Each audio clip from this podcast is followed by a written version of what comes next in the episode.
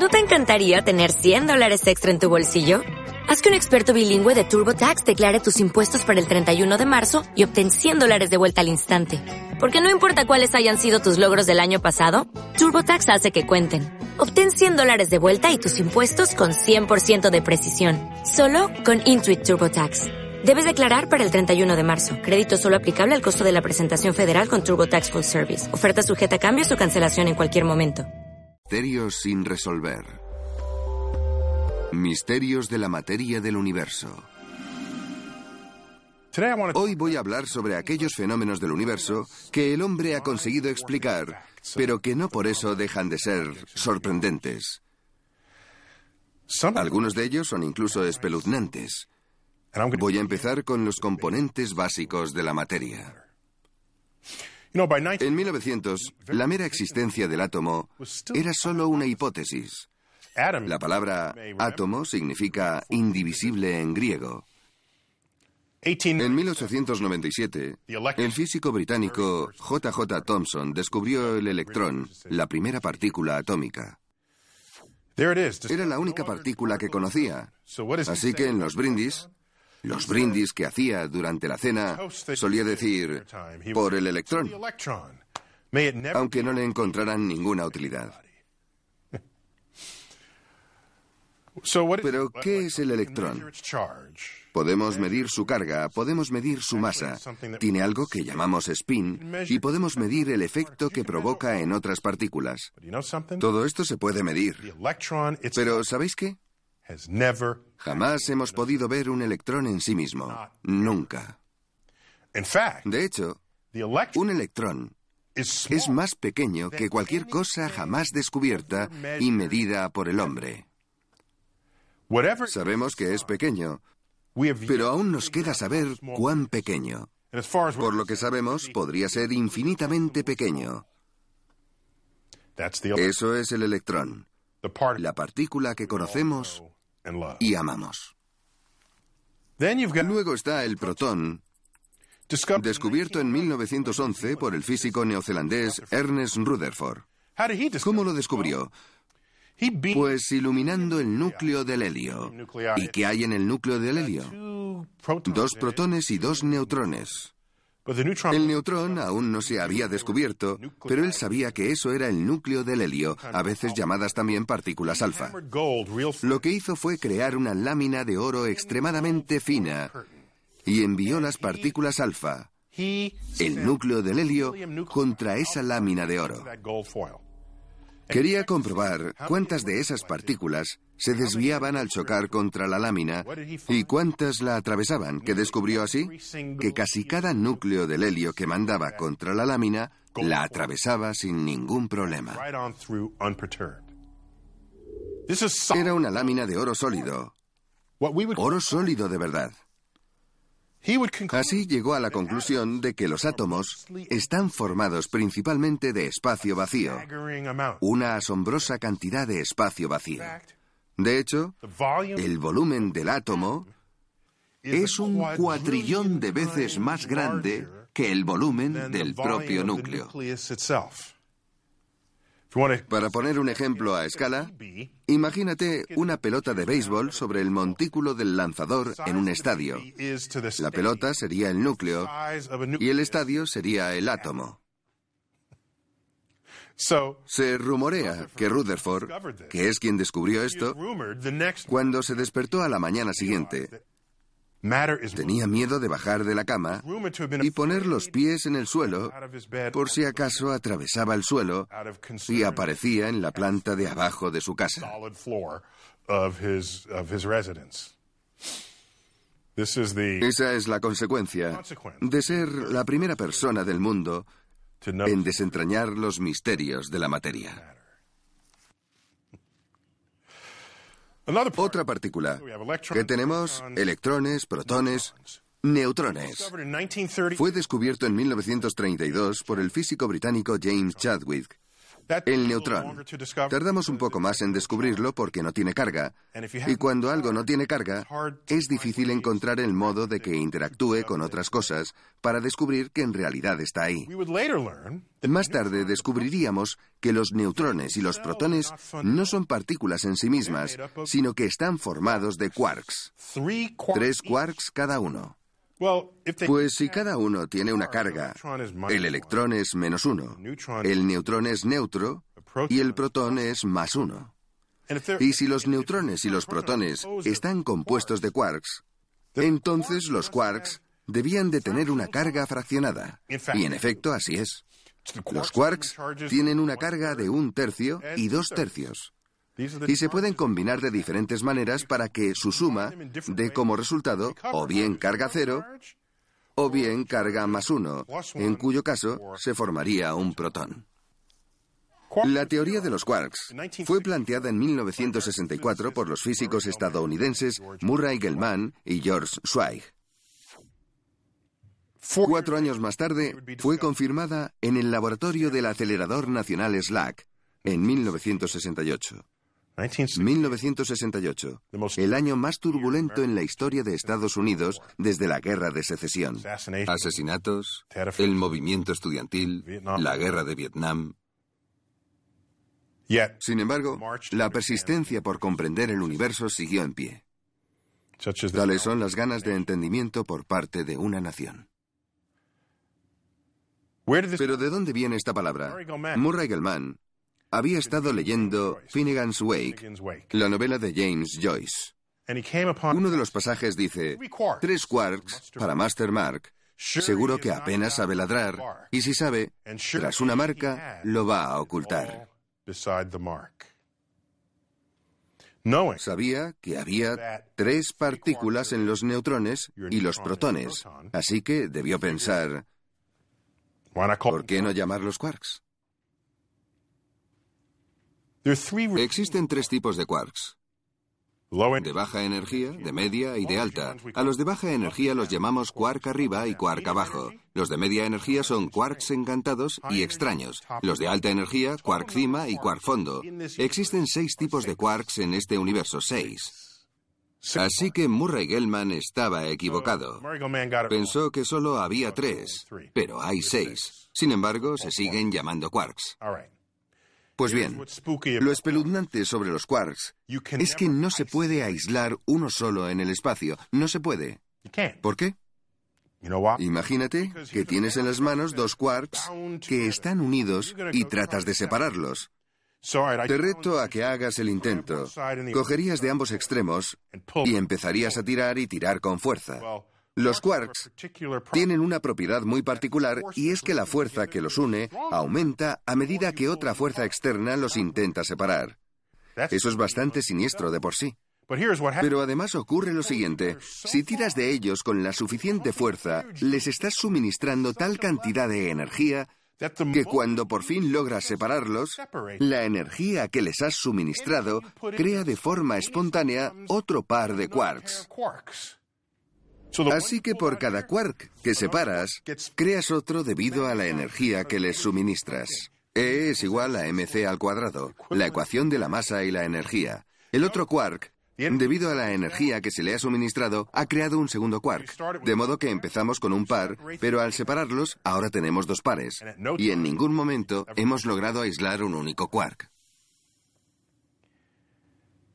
Ese es su comportamiento. No les gusta estar solos. Eso me resulta siniestro, que los quarks vayan siempre en pareja. Luego está otra partícula, el neutrino. Este sí que es espeluznante. Su teoría se planteó en 1930, pero tardamos otros 26 años en descubrirlo. ¿Por qué? Porque el neutrino no interactúa con casi nada. Surge de una reacción nuclear y la partícula se escapa a toda velocidad, casi como si fuera un fantasma. En el corazón del Sol hay neutrinos en abundancia y cuando una estrella muere en una explosión, en una supernova, podemos encontrar esta partícula en grandes cantidades. El neutrino apenas interactúa con la materia y voy a dar una medida cuantitativa al respecto. Si coges un bloque de plomo de un año luz, un año luz de plomo, esos son 9,4 billones de kilómetros de plomo a través del espacio. Ahora coge un neutrino y ponlo en un extremo. Puede que consigas detenerlo al final del bloque de plomo. Así de insociables son los neutrinos. Y debido a la cantidad que se crea en el núcleo del Sol, se puede calcular cuántos son. Cada segundo, 65 mil millones de neutrinos atraviesan cada centímetro cuadrado de tu piel. Todos vienen del Sol. Los neutrinos. Esas partículas fantasmales sin carga que viajan a la velocidad de la luz. Estas partículas no las sentimos en nuestro día a día. Solo las podemos advertir en aceleradores de partículas. Puedes pensar, pero eso no tiene ningún sentido. Imposible. ¿Cómo puede ser que no tenga tamaño? Efectivamente, nada de eso tiene sentido. Pero no hace falta que tenga sentido porque han sido descubiertas debido a las herramientas de la ciencia que a su vez van más allá de nuestros sentidos. Y algunos de los hechos más siniestros de la física moderna se nos aparecen cuando investigamos la materia en sus niveles más profundos. La relatividad de Einstein. Uno de los mayores logros de la mente humana en cuanto a la comprensión del universo es la teoría de la relatividad de Einstein. El principio en el que se basa es bastante simple. De hecho, tan simple que da miedo. Se basa en dos suposiciones. Que la velocidad de la luz en el vacío es constante, sin importar quién hace la medición, ni la dirección a la cual te estés dirigiendo, ni siquiera la velocidad. La velocidad de la luz siempre va a ser la misma. Era una suposición que, por cierto, experimentos posteriores demostraron que era cierta. Suposición número dos. Que las leyes de la física son las mismas para cualquier persona que las esté midiendo, no importa que estemos dentro de un recipiente moviéndonos a una velocidad constante o completamente inmóviles. Esas son las únicas dos suposiciones que hay que tener en cuenta, y todos los experimentos posteriores han acabado demostrando que ambas suposiciones eran correctas. Bien, pues partiendo de estas dos suposiciones, surgen fenómenos bastante siniestros. Por ejemplo, si te estás moviendo muy deprisa, o si estás cerca de una fuente gravitatoria potente, el tiempo pasa más despacio que para el resto de personas que están inmóviles. Y no solo tu reloj, sino que todo en tu cuerpo y en el ambiente se ralentiza. Tú no lo notas porque todo va más despacio, incluido tu sistema neurosináptico. De modo que para ti pasa desapercibido, pero es obvio para cualquier otra persona que te esté observando. Y esto nos lleva a la famosa paradoja de los gemelos. Funciona de la siguiente manera. Supón que tenemos un par de gemelos. ¿Bien? Han nacido a la vez, por lo tanto tienen la misma edad. Ahora cogemos a uno de ellos y lo mandamos al espacio a un 90% de la velocidad de la luz, mientras el otro se queda aquí en la Tierra. Y nos podemos preguntar, ¿cómo va? ¿Cómo puede eso afectar a su edad? Pues bien, resulta que para el gemelo que hemos mandado al espacio, el tiempo pasa a un 44% del tiempo en la Tierra, donde está su hermano. De modo que estará envejeciendo más lentamente que el que está aquí abajo. Eso sí lo mandamos a un 90%. Vayamos más allá. ¿Qué pasa si lo ponemos al 99% de la velocidad de la luz? Ahora su reloj va al 14% de lo que transcurre en la Tierra. ¿Y si lo ponemos al 99,9%? Nos estamos acercando a la velocidad de la luz y a esa velocidad el tiempo solo transcurre al 4,5%. ¿Qué significa todo esto? Vamos a verlo. El gemelo que ha estado viajando cinco años al 99,9% de la velocidad de la luz, cuando vuelva transcurridos esos cinco años, será cinco años más viejo.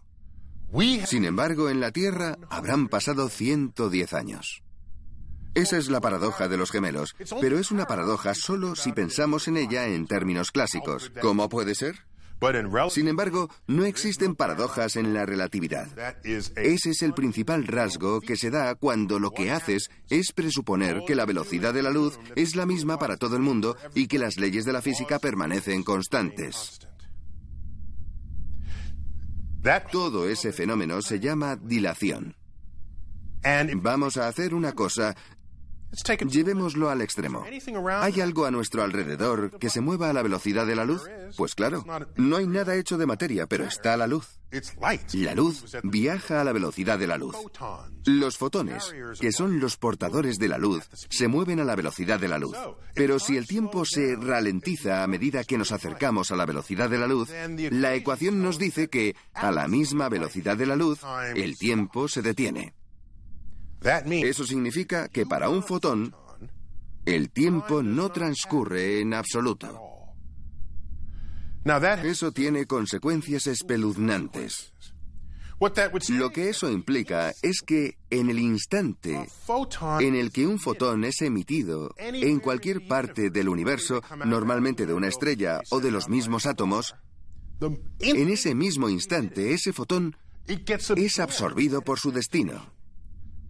Para el resto de nosotros, lo vemos moverse a la velocidad de la luz a través de la galaxia o a través del universo. Pero para el fotón, el tiempo no pasa. Cientos de miles, millones, miles de millones de años en nuestro tiempo son cero en el tiempo de un fotón. He reflexionado mucho sobre esto. He subido a la cima de las montañas con mi telescopio y mi detector observando el centro de la galaxia, que era precisamente el sujeto de mi tesis. ¿Qué estará ocurriendo a 30.000 años luz de distancia? Y no paraba de pensar en esos fotones que han estado viajando 30.000 años en mi escala del tiempo, que han atravesado el espacio, la atmósfera terrestre, han bajado hasta mi telescopio y hasta mi detector. Ahí están, y estoy usando su existencia para que me ayuden a descifrar la naturaleza de la galaxia. Entonces me pregunté, ¿este fotón quería impactar contra mi detector? Y si no hubiera sido así, ¿dónde habrá impactado? Hay gente tomando el sol en la playa y algunos de estos fotones están aterrizando justo en sus traseros. Imaginaos que sois emitidos a años luz y lo primero contra lo que impactáis es el trasero de alguien que está tomando el sol en la playa. Así que me sentí orgulloso de poder estar usando esos fotones para investigar la naturaleza del universo, porque muchos otros fotones estaban pasando la Tierra de largo en busca de algo por lo que ser absorbidos. De modo que esa es la parte negativa de ser un fotón. De hecho, puesto que el tiempo no pasa para los fotones, no tienen vida. Lo único que existe de ellos es lo que hacemos y decimos una vez llegan aquí. Es una dualidad curiosa en la existencia de esta partícula. Desde su propio punto de vista, el universo transcurre en un instante. En cambio, nosotros estamos aquí, esperando a que el fotón nos alcance. Física cuántica. ¿Qué más hay en el universo que sea espeluznante pero cierto? La física cuántica, que se lleva la palma en las cosas más extrañas que se hayan descubierto nunca en la naturaleza. Esta es una teoría del universo que surgió en la década de 1920. En esa época, que por cierto fue un punto de inflexión para los físicos, fue cuando Edwin Hubble, no el telescopio, el telescopio espacial, sino el hombre que dio nombre al mismo, descubrió que nuestra galaxia, la Vía Láctea, es solo una de las innumerables galaxias que hay en el universo. Y en esa misma década descubrió que esas galaxias se alejan cada vez más unas de otras, lo que nos revela que todo el universo se está expandiendo. Si se hubieran otorgado premios Nobel a los astrónomos en aquella época, se habría llevado al menos dos. Edwin Hubble empezó a ejercer como abogado y luego se hizo astrónomo, un personaje interesante en la historia de mi campo. En cualquier caso, aquella década nos proporcionó la física cuántica, que resultó ser la teoría del universo de mayor éxito de las que se hayan presentado nunca. No se conocen límites a su aplicación ante cualquier problema con el que nos hayamos encontrado. Siempre ha sido efectiva. Sus predicciones han resultado ser ciertas cada vez que se han planteado. Por otra parte, hay teorías que podríamos calificar como exitosas, como la de la gravedad newtoniana. Funciona hasta cierto punto, pero luego necesitará la gravedad de Einstein para llevarla hasta ciertos regímenes que Newton nunca experimentó. La cuántica es efectiva en todas las situaciones, todas. Y hay más cosas extrañas. Las partículas también existen como ondas.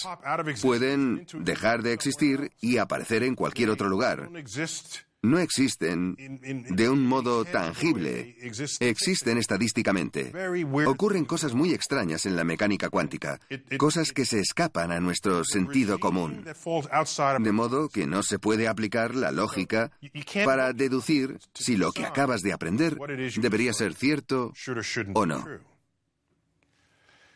Tomemos como ejemplo una esfera con la que atravieso una hoja de papel. Es un experimento interesante. Supongamos que toda mi vida es solo esa hoja de papel. ¿Qué me parecería si paso esa esfera a través de ella? Primero veo un punto. Es el punto de contacto de la esfera con la hoja. Yo no sé que hay una esfera. Yo solo veo la página y un punto. Ese punto se convierte a continuación en un círculo pequeño y luego en otro mayor y otro mayor. El círculo llega al diámetro de la esfera. Después de eso se vuelve más y más pequeño para al final terminar convirtiéndose en un punto y desaparecer. Eso es muy raro.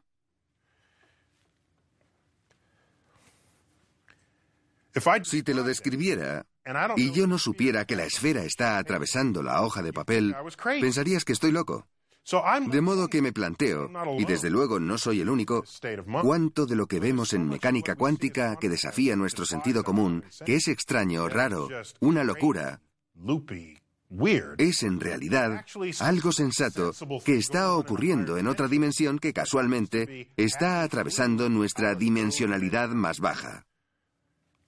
Muchas noches no duermo pensando en esto. Un aspecto interesante de la física cuántica es el llamado efecto túnel. Bien, ya hemos aprendido que una partícula también puede ser una onda. Una partícula tiene existencia en un punto. Aquí hay una partícula, ahora mismo, pero si pensamos en ella como una onda, la onda puede estar en varios sitios a la vez. Y cuando medimos esa onda, se convierte en una partícula.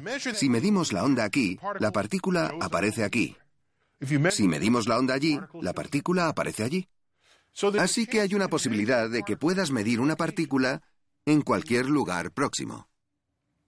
Resulta que la partícula puede pasar una barrera como si fuera un túnel, mientras que de otra forma no podría penetrarla. Es como si yo estoy frente a una montaña, de repente desaparezco y aparezco en el otro lado de la misma sin haberla cruzado y sin haber gastado energía en hacerlo. Ese es el efecto túnel cuántico. Resulta que el mismísimo mecanismo que conduce la producción de energía del Sol la requiere. Hace mucho que sabemos cuál es la temperatura del núcleo del Sol. Unos 10 millones de grados centígrados. ¿Es así? 10 millones. A esa temperatura, las partículas se mueven muy deprisa. Átomos de hidrógeno. El Sol está hecho principalmente de hidrógeno y su núcleo son protones. Y se mueven muy rápido. Los protones quieren resistir unos a otros, tienen la misma carga. Y la mayor parte del tiempo lo consiguen. Pero para que puedan fusionarse, para que se produzca una fusión termonuclear, termo significa caliente y nuclear es el núcleo. La fusión es hacer que se junten. Para que se dé una fusión termonuclear, tienen que conseguir no repelerse para juntarse lo suficiente y que una fuerza potente tome el control. De hecho, se conoce como interacción fuerte, la interacción nuclear fuerte. Una interacción muy interesante que une partículas nucleares creando átomos más y más grandes. Pero ¿cómo se consigue si no hay calor suficiente para llevarse a cabo? Hay un famoso astrofísico británico llamado Sir Arthur Eddington. Decía que 10 millones de grados no era suficiente, pero sigue siendo el lugar más caliente de todos, así que si queremos cocinar algunos elementos, tendrá que ser ahí, porque no se me ocurre en ningún otro sitio. Resultó que el efecto túnel era la respuesta, algo descubierto en la década de 1920 cuando la mecánica cuántica se estaba desarrollando. Algunos de estos núcleos pasarían con el efecto túnel a través de esta barrera, se unirían creando elementos más pesados y se liberaría la energía. Había nacido una estrella y se sostenía. De modo que, si miramos a la sección de la cruz en el Sol, justo en el centro, ese es el lugar más caliente. A 10 millones de grados centígrados, algunos de estos núcleos nos están proporcionando energía. Dar las gracias por ello al efecto túnel de cuántica. Y las estrellas de gran masa hacen esto capa a capa a capa. El hidrógeno va al helio, el helio va al carbono, el carbono va al nitrógeno, oxígeno, silicio, el neón va directo a la parte de abajo de la tabla periódica de los elementos hasta el hierro, y es como si hubiera una estructura de piel de cebolla con todos estos elementos. Lo que ocurre es que esas estrellas son inestables en esa etapa y explotan, esparciendo sus ingredientes enriquecidos a través de la galaxia. Esos son los ingredientes de los planetas, esos son los ingredientes de la vida, esos son los ingredientes de nosotros mismos. Todo por el efecto túnel de la mecánica cuántica apareciendo al otro lado de una barrera en la que no había nada que hacer. Cuando pensamos en la luz, sabemos que tiene una velocidad en el vacío. Es una constante. Ya lo decía Einstein y todas las mediciones lo demuestran. No obstante, ¿sabías que cuando se pone la luz en un medio, un medio transparente, la velocidad de la luz se ralentiza? Se ralentiza. Pero no solo eso, sino que se dobla. Y la flexión de la luz, es decir, la refracción, puede enviar los colores de la luz en diferentes ángulos porque esos mismos colores viajan a diferentes velocidades. Así es como se hace un prisma. Eso es lo que sucede en una gota de lluvia cuando la luz del sol atraviesa la gota de lluvia formando un arco iris. Isaac Newton demostró que la luz blanca se compone de siete colores, todos los conocemos. Estos son rojo, naranja, amarillo, verde, azul, añil y violeta. En realidad yo solo veo seis colores, pero tenía una fascinación mística con el número siete, por lo que incluyó un séptimo color solo para redondear, el añil, por supuesto. Pero en realidad es de color rojo, naranja, amarillo, verde, azul y violeta, ¿cierto?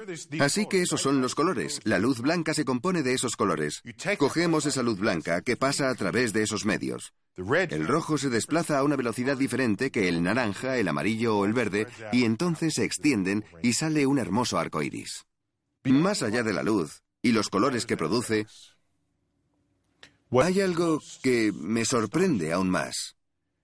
Y conocemos esta información desde 1905, así que esto no es nuevo. Pero todos los días pienso en ello y abro la boca perplejo. Y es la equivalencia entre masa y energía. Una ecuación que escribió por primera vez Albert Einstein en 1905. La aprendiste en la escuela primaria. E es igual a mc al cuadrado, donde c es la velocidad de la luz al cuadrado. Es una constante, pero eso da igual ahora. Lo que realmente importa en esta ecuación es que la energía se encuentra en un lado y la masa en el otro, y esto se tuvo en cuenta en la política de la Guerra Fría, ya que todo el arsenal nuclear depende de esa fórmula, la creación de energía de la materia en una bomba. Bien, pues el Sol lo hace cada segundo de su vida. Lo mismo ocurre con todas las estrellas que ves en el cielo por las noches. No usamos la fórmula E es igual a mc al cuadrado en nuestra vida cotidiana, y es normal. Pero si tuviéramos aparatos de medición muy sensibles, lo haríamos. Por ejemplo, si cojo un muelle y lo estiro, realmente estoy llenando de energía el muelle para mantenerlo en esa posición estirada. Si comprobaras cuánto pesaba el muelle antes y después de estirarlo, hallarías que el muelle estirado pesa más que el muelle sin estirar. Porque le he transmitido energía y la energía tiene masa. La energía tiene masa y va a aparecer en el muelle o también en una goma elástica. Cuando estiramos la goma, le transmitimos energía. Hay energía en polvos químicos como la pólvora. Se almacena energía en las moléculas de la pólvora. La pólvora pesa más debido a la energía almacenada de lo que pesaría si separáramos esas moléculas. Y no solo eso, la gasolina pesa más simplemente porque ha almacenado energía. Así que, cuando pienso en todo lo que mueve el universo, cuando pienso...